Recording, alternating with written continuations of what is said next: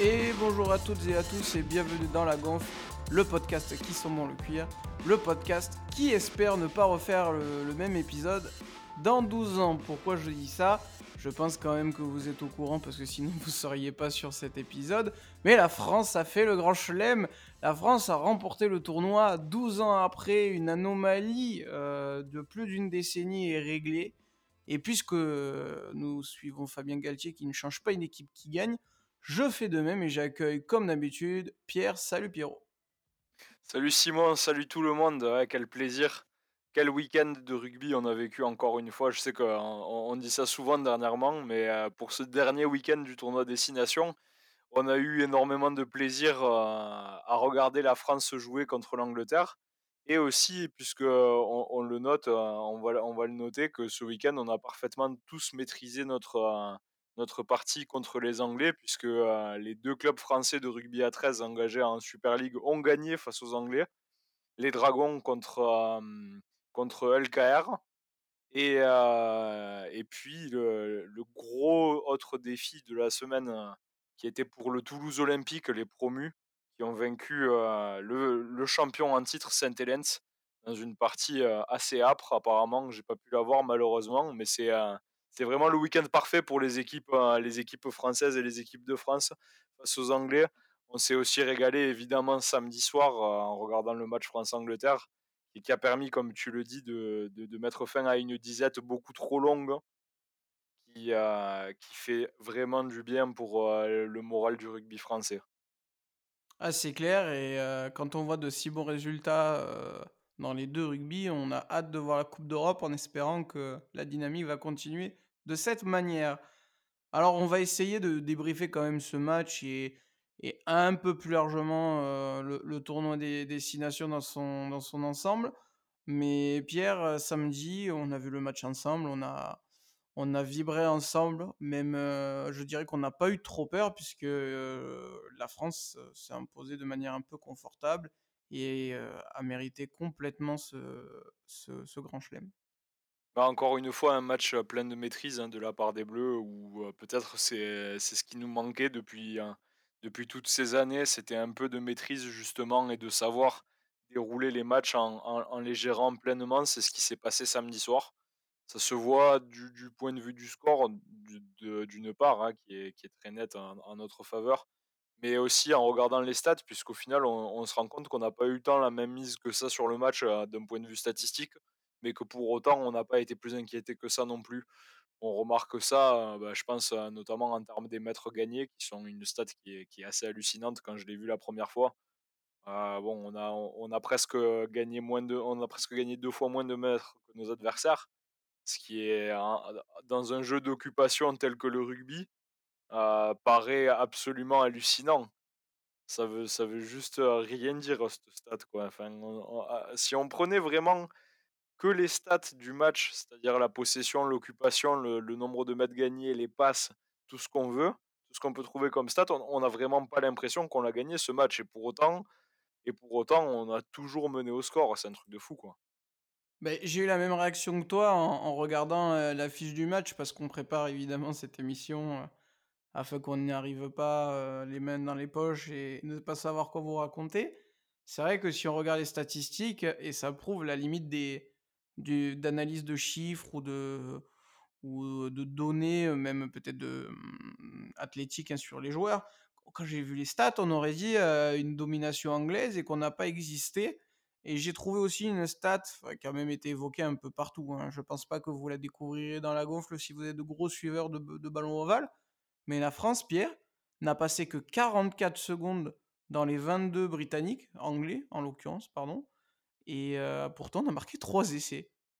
Alors ça, ouais, c'est complè complètement absurde. Hein. Franchement, moi, quand tu me l'as dit dimanche matin, parce que c'est sorti un peu le soir du match et puis on en a reparlé le lendemain, ça m'a paru totalement absurde. Et la, première réaction que j'ai eue, c'est mais c'était des, conneries. Pour moi, quand tu me dis ça, j'y crois absolument pas. Et puis même au-delà au, au de ça, on, se rend compte qu'il y, y, a eu énormément de plaquages ratés des deux côtés la stat du, pourcentage de, de, plaquage réussi est assez basse. On est habitué plus en France à avoir des, autour des 80-90% quasiment. On en a raté, on en a réussi que 77 entre guillemets et les Anglais 72 ce qui du coup, me surprend un peu que tant l'impression que j'avais eu aussi, en regardant le match qu'on était qu'on avait plutôt bien défendu, même si c'est vrai que plusieurs fois on a on a un peu, on a un peu on s'est un peu laissé casser le rideau. Heu, j'ai trouvé, ouais, que la stat, bah, évidemment la stat des 30 secondes, heu, uniquement passées dans les 22 adverses, heu, pour un match où on marque 3 essais quand même, c'était assez étonnant, quoi. Mais ouais, heu, quand tu regardes, enfin, si vous voulez regarder les stats, vous pouvez les trouver sur différents sites. Nous, on les a pris sur, l'équipe. On on est battu dans quasiment tous les domaines, si ce n'est les plaquages, réalisés. Ce qui veut dire que, techniquement, on a plus défendu. Alors, c'est là où, bah, il est intéressant aussi de guider les gens dans dans la dans la dans la lecture de statistiques. je pense, Pierre, et tu seras d'accord avec moi, c'est que à part quelques fautes de main, une ou une ou 2 séquences de fondamentaux, dont les dont dont une touche ou 2 où on a été, bousculé, où on s'est raté, on a quand même déroulé notre jeu et beh, comme, comme cette équipe en a le de plus en plus l'habitude, une fois, une fois une marge, de points, relativement, heu, importante, heu, engrangée, on laisse le ballon, on occupe le terrain et on cherche vraiment à attaquer que quand, on a quand on réussit à avancer, quand on quand on a passé un une certaine zone du terrain. Je pense que c'est notre ligne des 40 et en fait, beh, c'est l'efficacité, elle est terrible, parce que voilà, on a passé tellement peu de temps dans dans la dernière, dans la zone, rouge anglaise que tu te dis: «Mais c'est pas possible». Mais en fait, on est sur une équipe qui qui est vraiment très forte, au point de, hem, bah, de d'écœurer l'adversaire, en fait. Je pense qu'on a écœuré les Anglais, je sais pas ce que tu en penses? Pour moi, ça a été ça a été clairement un match, un match particulier puisqu'évidemment il y avait ça faisait longtemps qu'on n'avait pas eu cette, cette pression-là qui était de gagner le tournoi, hein, à proprement parler puisqu'en 2021 on on s'était pas retrouvé malheureusement dans cette dans cette position-là. On l'avait connu en 2020 et on était passé un peu à côté, ce qui était, heu, ce qui était dommage. Mais, heu, sur ce match-là quand même il faut il faut pas il faut sous-estimer la performance, heu, la performance anglaise. Notamment en mêlée où on savait qu'ils allaient être présents et où ils ont répondu vraiment présents dans un match où il y a eu énormément de mêlées pour le coup, puisqu'il y en a eu, il y en a eu une quinzaine, qu'on en a perdu beaucoup quand même, malgré tout. On en a presque perdu la moitié. Ça a été ça a été une un match très difficile de de devant et je pense que c'est, encore une fois l'entrée du banc en France, qui nous a permis de de tenir le match avec, pour une enfin, avec une entrée de Mohamed Aouas qui que j'aimerais, relever, qui a été, vraiment exceptionnel pour moi. Mohamed Aouas qui, Effectivement, heu, oui. qui qui a pas toujours eu des des excellentes performances en bleu, mais qui a su être là et qui a été essentiel à la victoire, heu, contre les Anglais selon moi. On est repassé aussi dans ce, dans cette dans ce dispositif en 6-2 en défen en, heu, au niveau des remplaçants et ça a clairement, été important au moment où ils sont rentrés les les avances, quand on a remplacé le pack, de devant où on a vraiment pu, reprendre le contrôle du match. Ce qui pour moi vers la 50e minute puisqu'on on subit un peu au retour du vestiaire, clairement. Encore une fois, hein. Ouais, on a encore ce creux en au retour du vestiaire. Bon après, heu, l'avantage c'est qu'on avait fait vraiment le travail en première mi-temps et qu'on a et que Mmh comme, heu, Cécile Gray le l'avait remarqué, nos avants ont beaucoup souffert en première mi-temps et ils étaient déjà très fatigués, ça se voyait et du coup je pense qu'on a peut-être subi sur ce premier er ces 10 premières minutes de seconde période à cause de ça.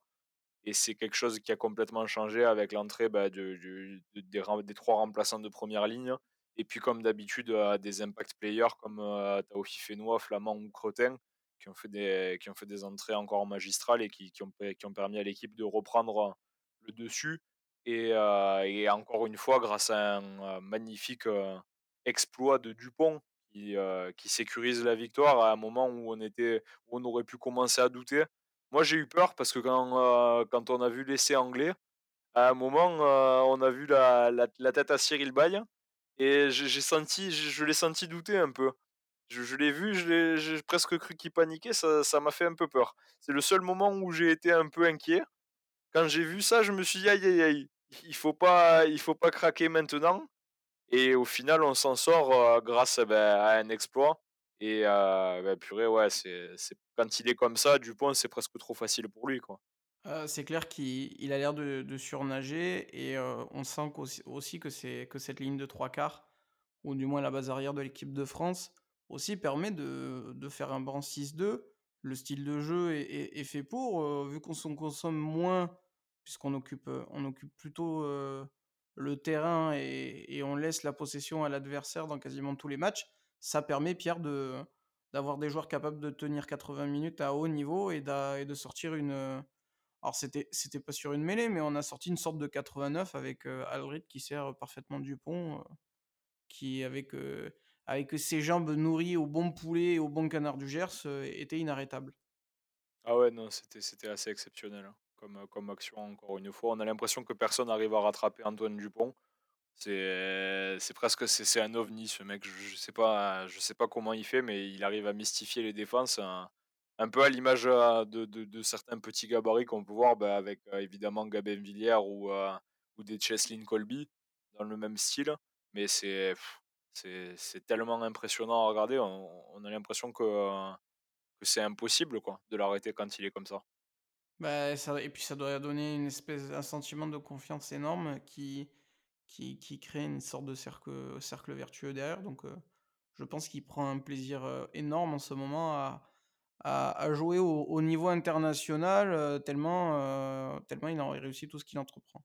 Et puisqu'on parle de l'essai de Greg Alldritt, heu, qui sert, Antoine Dupont, on retrouve les 2 bonhommes, Pierre, dans, notre deuxième partie, mais aussi dans l'élection du meilleur joueur du tournoi puisque, l'organisation du du a a officialisé la liste des 3 joueurs, heu, pour qui les, les internautes vont pouvoir voter pour pour être élus, heu, meilleur joueur du tournoi et donc on retrouve les 2 Français, heu, issus, issus, de la formation de Hoche, Greg Alldritt donc un troisième ligne centre, et Antoine Dupont le demi de mêlée, qui sont accompagnés du flanqueur italien, Josh van der. Pierre, alors pour Non, toi du, qui est le oui?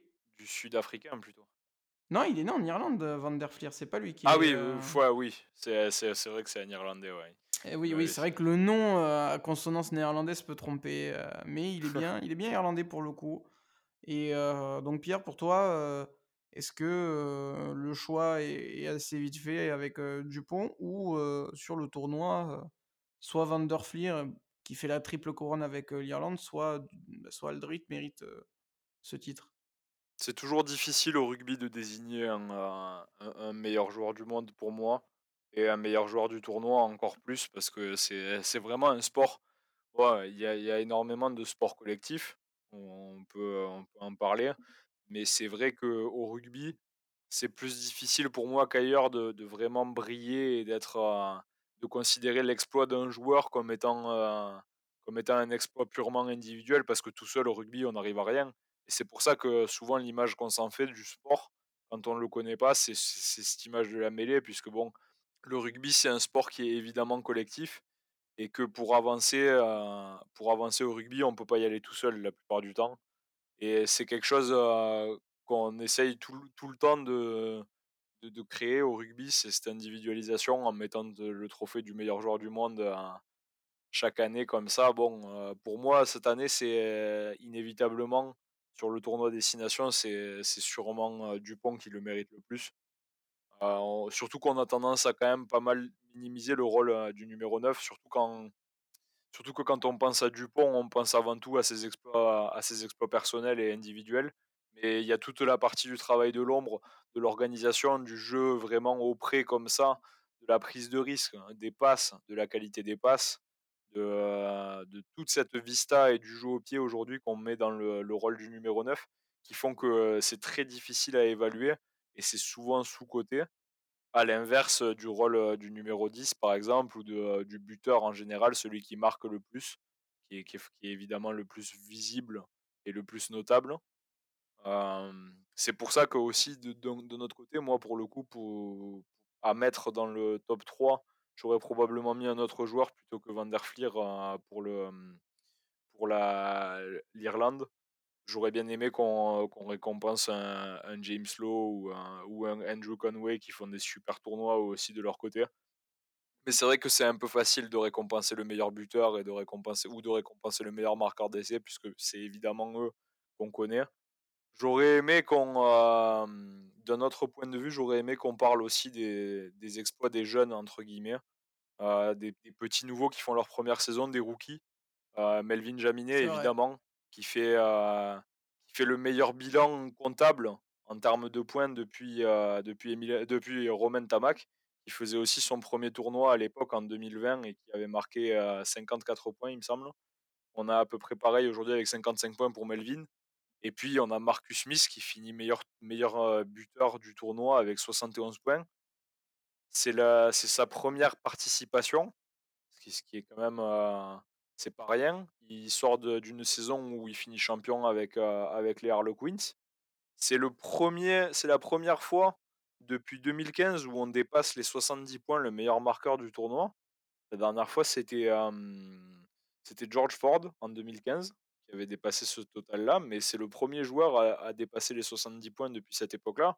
Il faut pas faut pas minimiser ça et je pense qu'à l'avenir, c'est des joueurs, dont on va entendre de plus en plus parler puisque bon, au-delà de sa qualité au pied, Marcus Smith fait énormément de bien à cette équipe et c'est un des rares points positifs sur lequel les Anglais peuvent se baser selon moi.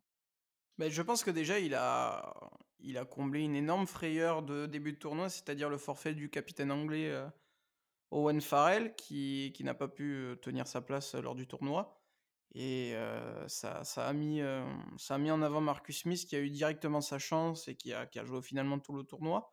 C'est vrai qu'il a été brillant, bien que parfois je trouvais qu'on qu'on survendait un peu certains de ses matchs. N'empêche qu'il s'est imposé dans l'une des des nations les plus importantes du rugby mondial, donc donc bravo à lui. C'est vrai qu'aussi qu'il y a eu de nombreux rookies qui ont qui ont fait de très bonnes performances, hein, tu l'as dit, j'ai pas pu s'ajouter heu, bah, du coup aussi Marcus Smith, les petits les petits Italiens dont on parlera aussi tout à l'heure. Tout le monde a été impressionnant. Après, pour revenir au meilleur joueur du tournoi, Pierre, en fait, je sais pas si tu te souviens, mais pendant le, pendant le match, je t'ai dit, «Franchement, je sais pas si je le donnerais pas à Aldrit». Bon, j'ai trouvé vraiment très fort. Bon, Dupont, c'est vrai que oui, il a été bon et tout, mais bon, heu et en fait, je me suis rendu compte avec la avec un peu de recul, heu, la tête froide, que je on commençait à, mmh, à accepter le le l'impressionnant ou l'inhumain de Dupont pour, heu, pour avoir des débats. Et en fait, ça prouve tout simplement que que le garçon est dans une, est dans un monde à part et qu'il est stratosphérique, heu, voilà, il m'a provoqué personnellement l'effet de Jordan, c'est-à-dire que pour ceux qui voient peut-être pas de quoi je parle, en NBA dans les années 90, Michael Jordan n'a pas gagné tous les trophées de MVP des saisons régulières, alors qu'il était toujours au-dessus des autres et que c'était le meilleur. Mais heu, c'était, heu, probablement déjà une question commerciale pour starifier certains joueurs et et pour que ce titre entre guillemets «garde une certaine, une certaine valeur». Et ben voilà, Dupont m'a provoqué, m'a provoqué ce sentiment-là et il y a pas y a pas de débat selon moi, Antoine Dupont est au-dessus et puis tu te dois, je je trouve, hein, que de toujours récompenser l'équipe victorieuse, à moins d'avoir un joueur, qui sort, vraiment, le tournoi de de sa vie, un truc inhumain jamais vu encore aujourd'hui. Voilà, c'est pour moi un trophée, c'est pour les vainqueurs, donc il était normal que ce soit que ce soit un Français qui qui l'obtienne et c'est très bien parti puisque 2 des 3 prétendants, heu, jouent pour le 15 de France. Est-ce qu'on n'aurait Voilà. pas essayé de de de récompenser peut-être un Gaël Ficou? Qui est le le vrai, heu, pour moi, le le le vrai chef de cette équipe. C'est c'est celui qui a le plus de sélections. Il fait un tournoi monumental aussi, hein. C'est pas lui qui marque le plus d'essais dans cette équipe, mais heu, le tournoi qu'il fait quand même, hein. Franchement, hein, en défense, en attaque, partout. Il y a il y a quelques joueurs comme ça de toute façon, hein, globalement dans l'équipe de France, y a y a quand on y réfléchit aux meilleurs joueurs du tournoi, déjà, il faudrait essayer de désigner le meilleur joueur de l'équipe de France et déjà ça, c'est pas simple. Mais purée, Gaël Ficou, le tournoi de malade mental qui nous sort, hein. ah mais c'est clair, hein. Après comme tu le dis, il est surtout capitaine de la défense, il est un peu moins marqué qu'à certaines éditions, sans que ce soit d'ailleurs une, une mauvaise chose, hein, c'est pas du tout une critique. Mais il est capitaine de la défense et Pierre, tu le sais, heu, le travail de l'ombre, c'est jamais celui qui est le plus récompensé. Encore qu'au rugby, c'est pas toujours le cas, mais on a toujours tendance à mettre, heu, en avant les les les les gens qui scorent ou les gens qui qui brillent par, heu, par les coups d'éclat, par, par, par ce qui finit dans les temps forts des des médias. Donc voilà. On aurait aussi pu citer Cyril Bay, hein, qui est tout simplement monstrueux, qui est le meilleur pilier du monde, à mon à mon avis, à mon humble avis et heu, lui aussi aurait pu mériter et et c'est quand tu et c'est quand tu fais cette réflexion effectivement, Pierre, que tu te rends compte que c'est déjà difficile de sortir un joueur de Ouais, cette équipe et clairement, c'est ouais, la c'est pas preuve simple. que le plus important, c'est le collectif. Bah oui, c'est sûr. Parce que vraiment, ouais, pour moi, il y a très peu de de de meilleurs joueurs sur la plupart des lignes, qui sont meilleurs que que ceux qu'on a en France.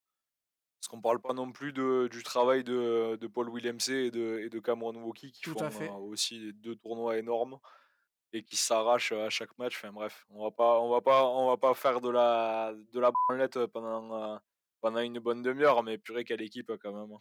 Bah, sinon, c'est qu'on va citer les 15 si ce n'est les 23 ou voire même peut-être plus. Donc, heu c'est ça. on on on on va pas les comme tu dis, on va pas les chouper, mais hem, mais on en même temps, c'est super plaisant, quoi. Quand tu as quand tu sors d'une, d'une dernière décennie catastrophique pour le pour le pour le rugby français, hormis les les 2 premières années avec un grand chelem et une finale de coupe du monde, heu, tu es bien content de, quand même de faire ces débats-là et tu te forces presque à les faire parce que, on va vous le dire, heu, nous on trouve ça un peu débile, hein, des fois de parler de meilleur joueur du tournoi, de, heu, ces débats-là, elles devraient pas forcément toujours avoir lieu, en tout cas pas systématiquement, heu, mais là, c'est un peu aussi pour flatter, le l'ego du supporter français, que nous sommes et que vous êtes.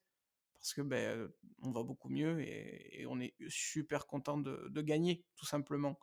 Donc voilà, voilà. Mais effectivement, bravo à toute l'équipe, bravo au sélectionneur et à son staff, qui ont été aussi mis en avant tout au long du tournoi et c'était mérité. Heu et d'ailleurs Pierre, heu, Fabien Galthié va rempiler jusqu'en 2027.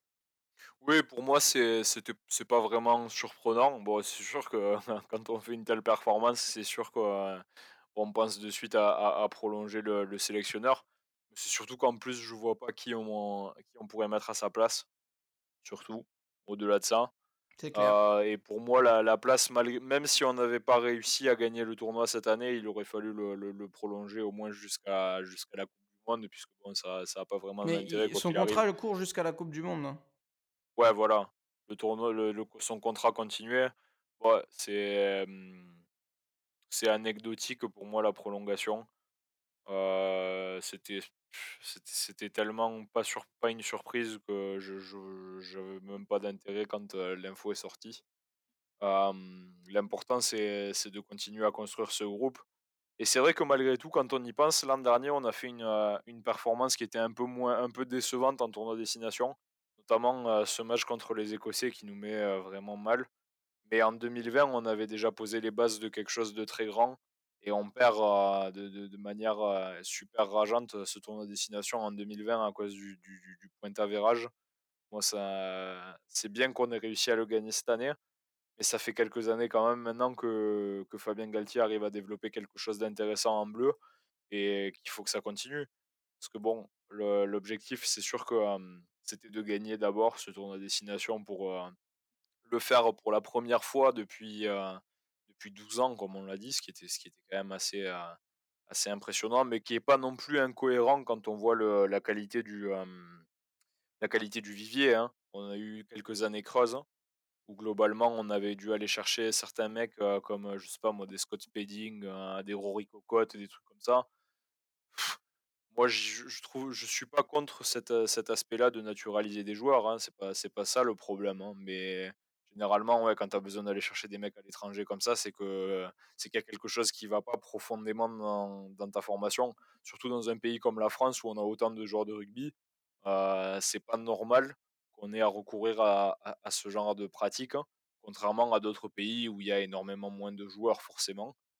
On a vécu des années où le la la formation française a eu, bah, juste, je pense, une baisse de niveau et qu'on a, Bah, aujourd'hui une hein. qualité oui, bien sûr, qui s'expliquait par le fait qu'il y avait pas de réelle politique, entre la ligue et la fédération pour mettre en avant les joueurs français.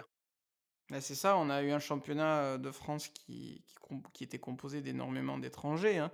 On les gifs ont d'ailleurs été là parce que c'était la catastrophe et qu'il y avait vraiment très peu de joueurs français par rapport à avant qui qui évoluaient sous les couleurs des clubs de top 14 et comme tu l'as dit, on a eu, bah, Willemse qui est un des rares à être resté, chez les naturalisés. Il y avait eu Le Roux, heu, Nakaitasi, Spedding, Rory Cocotte.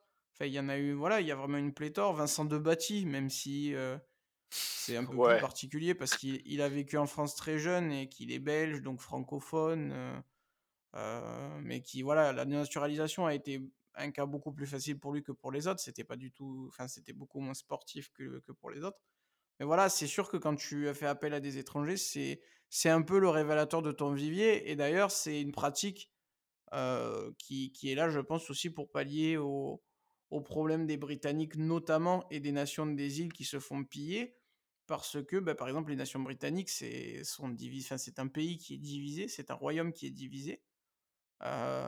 Beh, forcément, ce sont des petites nations, du coup, en termes de population et le vivier est amoindri. C'est-à-dire que le Pays de Galles, c'est un miracle d'avoir même si on pourra juger leur performance assez moyenne, comme vous l'avez peut-être vu en story avec Pierre, heu, lors du match contre l'Italie, mais c'est aussi, pour combler les les manques à certains postes de de nations, importantes de de ce sport, mais qui ont un un réservoir qui est beaucoup plus limité que celui de la France, par exemple, Ah bah, ça c'est sûr, hein. De toute façon, quand on voit, l'équipe rien que l'équipe qui a, mmh, qui qui a concouru avec nous cette année pour gagner le tournoi, hein, les les les Irlandais, ils sont, ils sont 5 000 000. c'est ça C'est c'est presque, c'est presque 12 fois moins que nous. C'est considérable, hein, en termes de de différence et ils arrivent à à pourtant aligner des des des équipes avec un avec des mecs, super forts et qui maîtrisent vachement le rugby depuis depuis toujours maintenant, quoi. Enfin, c'est Sachant que ça n'est pas leur sport national, donc c'est-à-dire que c'est pas forcément le sport qui a le plus d'inscrits, même si le nombre d'inscrits est assez important. Et sachant aussi que heureusement que la France n'a pas le rugby comme sport national, parce que sinon le nombre de joueurs serait beaucoup plus important et le niveau de cette équipe serait assurément encore plus impressionnant.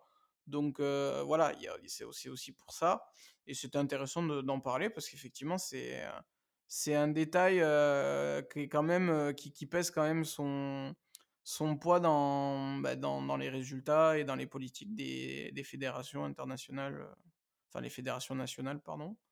Heu, donc effectivement, heu, bah, de moins en avoir en équipe de France, c'est plutôt une bonne nouvelle et heu, même si, on voit qu'on en a et que d'ailleurs c'est très bien et puis d'ailleurs c'est assez historique, hein. On avait eu déjà Peter de Villiers dans les années 2000, notamment qui avait joué oui, ou il y en a toujours eu, hein. qui avait joué. Oui, c'est ça, hein, c'est une pratique, qui qui est pas trop abusive, je trouve, dans le rugby. Donc c'est aussi ça qui est qui est bien et c'est pour ça qu'on peut la on peut se permettre de la garder. Et puisqu'on parle d'équipe et de et de vivier, Pierre, on est d'accord, je pense, pour dire que cette équipe va très peu bouger d'ici quelques mois. Maintenant, heu, pourquoi? Parce qu'elle gagne, mais maintenant qu'elle a gagné, quels sont les quels sont les objectifs? On sait que que Fabien Galtier ne parle du mondial comme si ce n'est pas une finalité.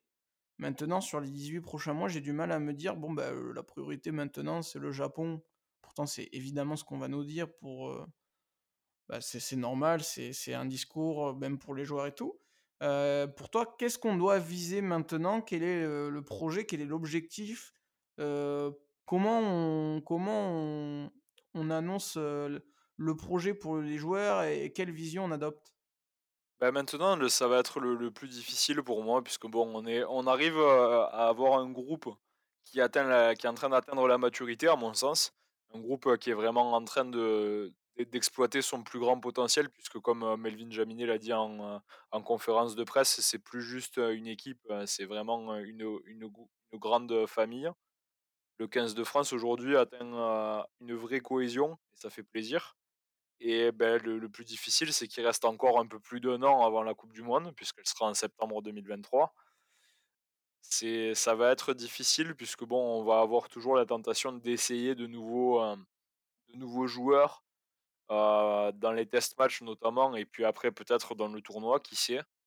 Heu, il y a quelques y a quelques mois, on n'aurait pas imaginé que, heu, des mecs comme Brice Dulin soient plus, du tout appelés en, soient plus du tout appelés en bleu, que ce soit un Melvin Jaminet à sa place, bon, il y a un an de ça, personne ne le connaissait à part, les mecs qui suivent l'USAP.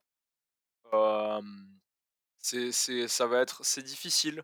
Aujourd'hui, tout va tout va si vite dans les carrières des joueurs, dans la vie sportive d'un groupe, c'est difficile d'imaginer, heu, un groupe rester complètement inchangé, même si j'es même si je pense que c'est le but qu'on va avoir et qu'on va essayer de consolider cette équipe.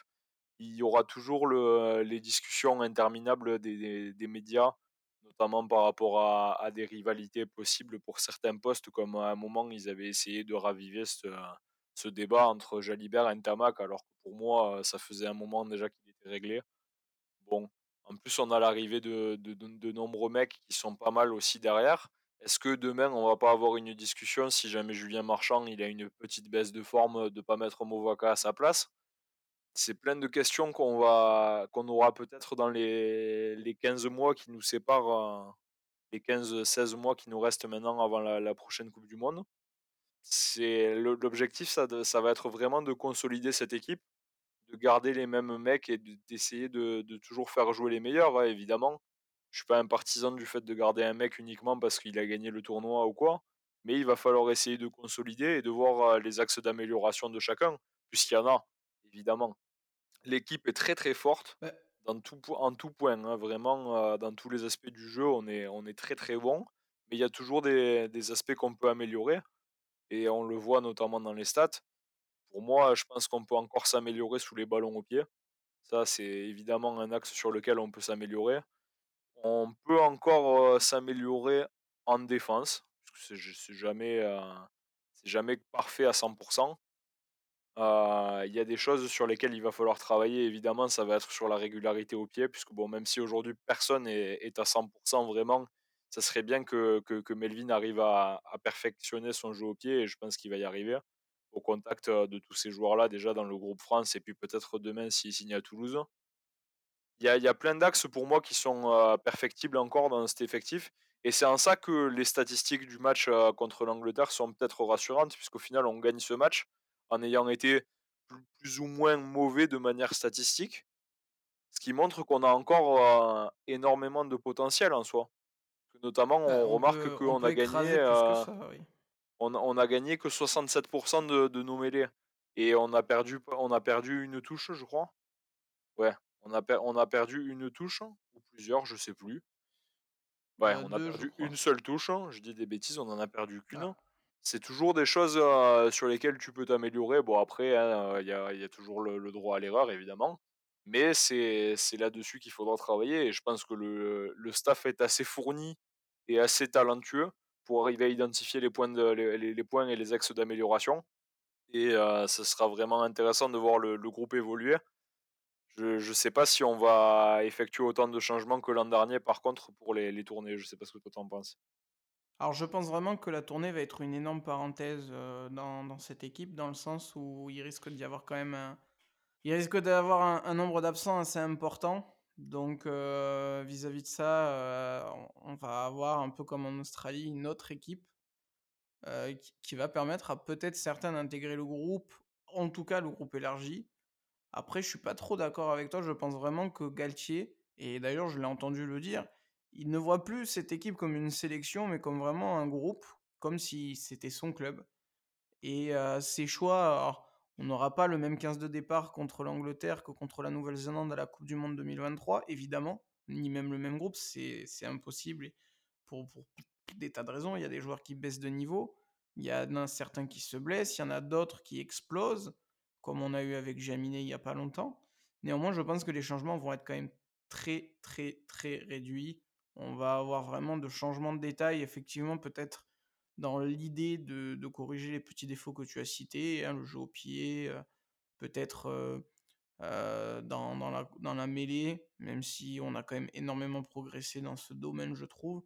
Le le pour moi, le vrai domaine où devant on va on va devoir essayer de trouver le compromis, c'est la touche et encore, j'ai du mal à comprendre comment faire parce que, bah, cette troisième ligne, moi, je n'y toucherai pas et et force est de constater que Woki en deuxième ligne, ça fonctionne aussi. Donc est-ce que Willem heu, va être sur la sellette si jamais on trouve un bon joueur, heu, capable de prendre les touches aussi? Il faudra voir. Heu, après son profil est quand même nécessaire aussi, c'est ça qui est compliqué.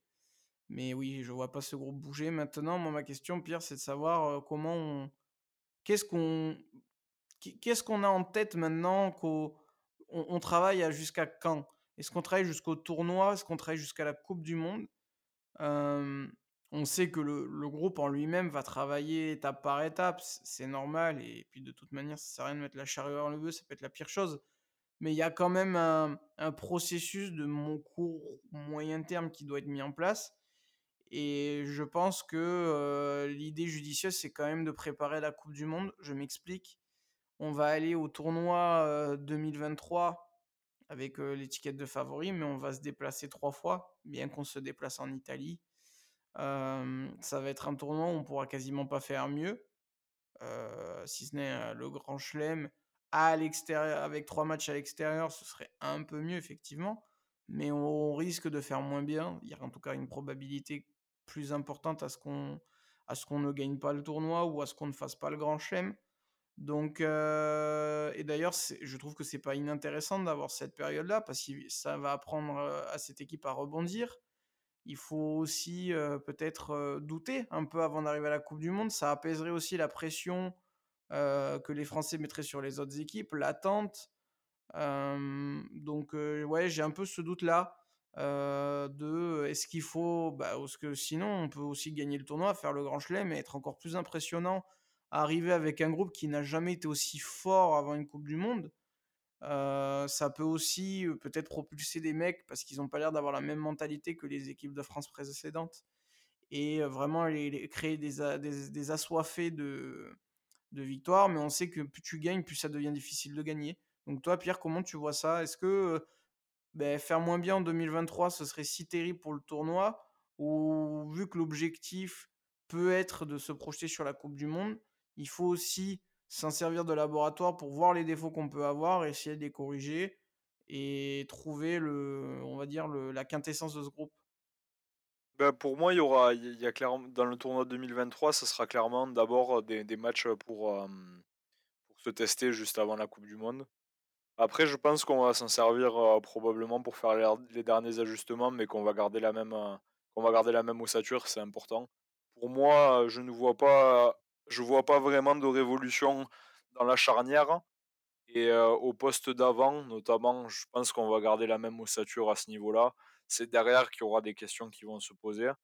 Après, par rapport à la coupe du monde, heu, on démarre, heu, par le match contre la Nouvelle-Zélande qui va être, directement un choc, peut-être le match le plus important au final, puisque ça va donner le ton pour tout le reste et que si on le gagne, ça peut évidemment tout changer. Si on perd aussi, pour moi, il faut vraiment profiter du tournoi destination. J'ai pas le, calendrier, sous les yeux, mais il va falloir profiter de ce tournoi de ce tournoi destination-là comme une, «rampe de lancement» entre guillemets, où on pourra, évidemment passer à côté, ce sera pas réellement le problème, mais il faut qu'on arrive à résoudre, les choses qui vont se se poser à ce moment-là et solidifier le groupe, titulaire. Il va falloir s'en servir évidemment comme d'un comme d'un laboratoire de ce tournoi destination puisque bon, c'est ça va être la dernière, heu, la dernière étape avant la coupe du monde. C'est les derniers matchs qu'on va jouer, heu, en tant qu'équipe de France. Donc ça va être, évidemment un test et qu'on va pouvoir, peut-être mettre certains mecs dans des situations pour les tester justement. Après la coupe du monde, ça va être particulier puisque bon, certes, on démarre, par la la Nouvelle-Zélande, mais ensuite on a des matchs, un peu plus faciles.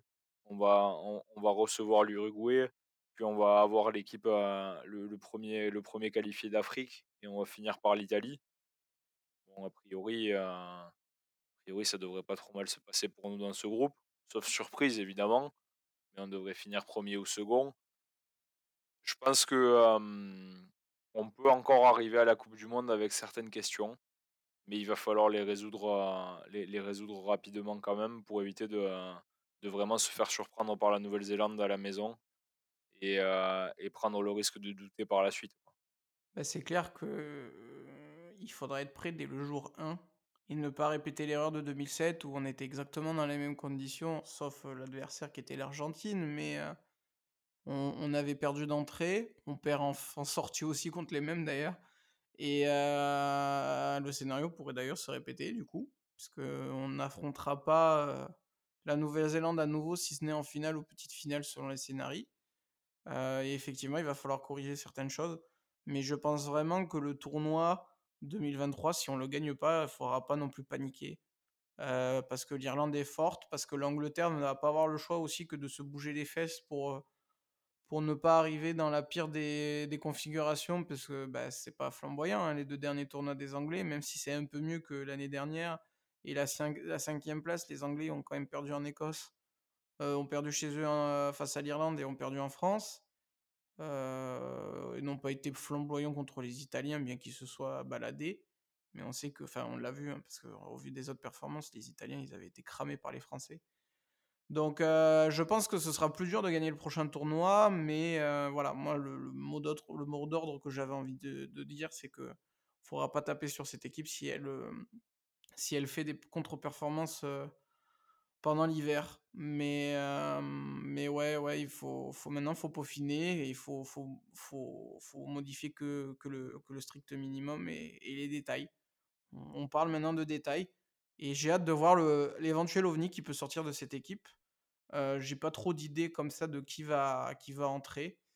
Et, va venir toquer à la porte. Et, Ouais, ouais, mais c'est, ça va être passionnant hein, de suivre ça dans les 18 prochains mois parce que on a eu une très belle surprise avec Melvin Jaminet que toi tu avais pu anticiper et que tu m'avais peu partagé puisque on parle rugby ensemble et, et voilà, tu m'avais donné le nom de Melvin Jaminet avant que tout le monde en parle.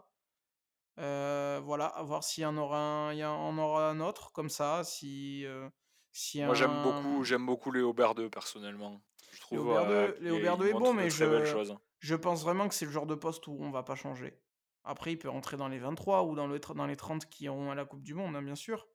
Mais je le, c'est un poste où Ntamak, en plus, a fait un vrai bon tournoi, euh, où on a peut-être la meilleure charnière du monde actuellement.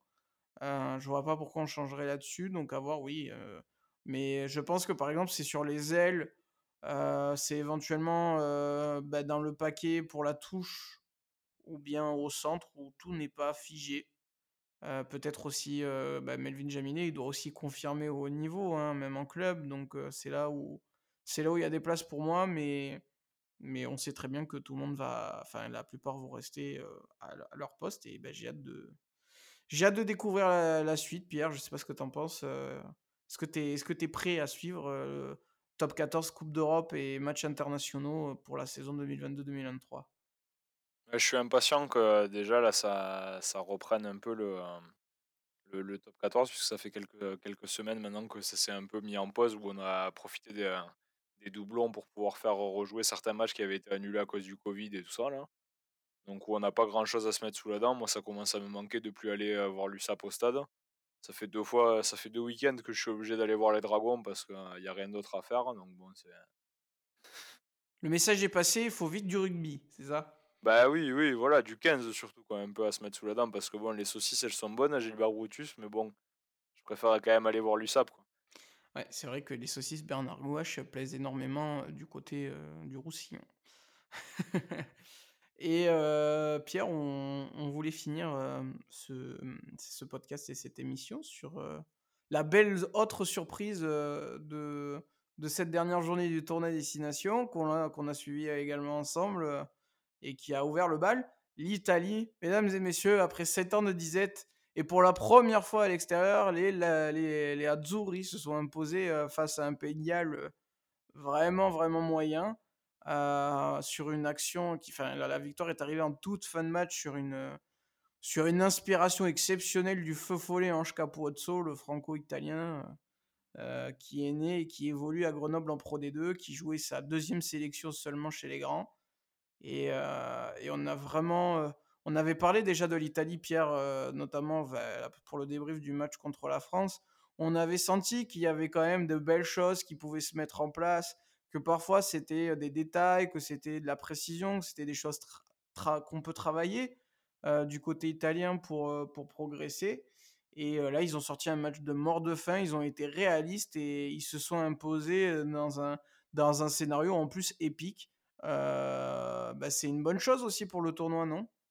Bah, oui, clairement, surtout que pour une fois, je trouve que, les les Italiens et l'équipe qui a le mieux joué a été a été récompensée. Ce qui est pas souvent le cas quand on, quand on regarde le Pays de Galles qui a souvent tendance à gagner dans des dans des conditions pas flamboyantes, hein, on va pas se mentir.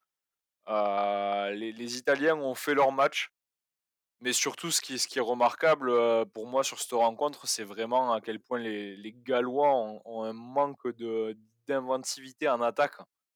C'est très on stéréotypé, ouais. on les a rarement vus, heu, faire plus de 4 phases de jeu avec le ballon en main avant de s'en débarrasser et autant il y a des équipes comme la France qui arrivent à faire, heu, quand on les regarde, on a l'impression que le rugby est un sport facile. Autant les Gallois, quand tu les regardes jouer, tu te dis: «Putain, mais comment c'est aussi compliqué, quoi?» S'ils arrivent c'est pas à faire, sont ils arrivent pas à casser la ligne, ils arrivent pas à faire la passe après contact, ils arrivent pas à jouer les surnombres. Au final, à part mettre l'équipe adverse en difficulté sur du jeu au pied, heu, sur des quilles, en envoyés en l'air comme ça ou sur, heu, des des 50-22 trouvés miraculeusement par Bigard, cette équipe-là, elle a elle a pas grand-chose sous le capot et c'est un peu une fin de cycle aussi, je pense. Mais, heu, les Gallois, ils ont encore énormément galéré et je pense qu'ils ont pas pas considéré ce match-là à la hauteur de l'adversaire, ouais, c'est clair qu'elle est cette équipe est est pas est pas dans sa meilleure forme et on avait on l'avait vu venir, hein, que ça allait devenir moyen de de gagner pour eux avec un jeu aussi réduit et et et des fois ce sentiment d'impuissance qu'on a vu contre l'Italie. Après Pierre, c'était des le genre de match qui qui n'était pas gagné par les Italiens avant et cette fois ça a tourné dans ça a tourné dans le bon sens. Bah, c'est peut-être la naissance, la naissance du collectif, hein. Surtout autour de, de certains joueurs qui comme ça sont très, très jeunes aussi qui vont probablement rester là pour beaucoup d'années. Heu, on pense à évidemment qui fait son premier tournoi destination et ses 2 premières sélections et qui éclabousse, par son talent malgré son gabarit qui est qui est qui est très fin au-delà du fait qu'il soit très petit.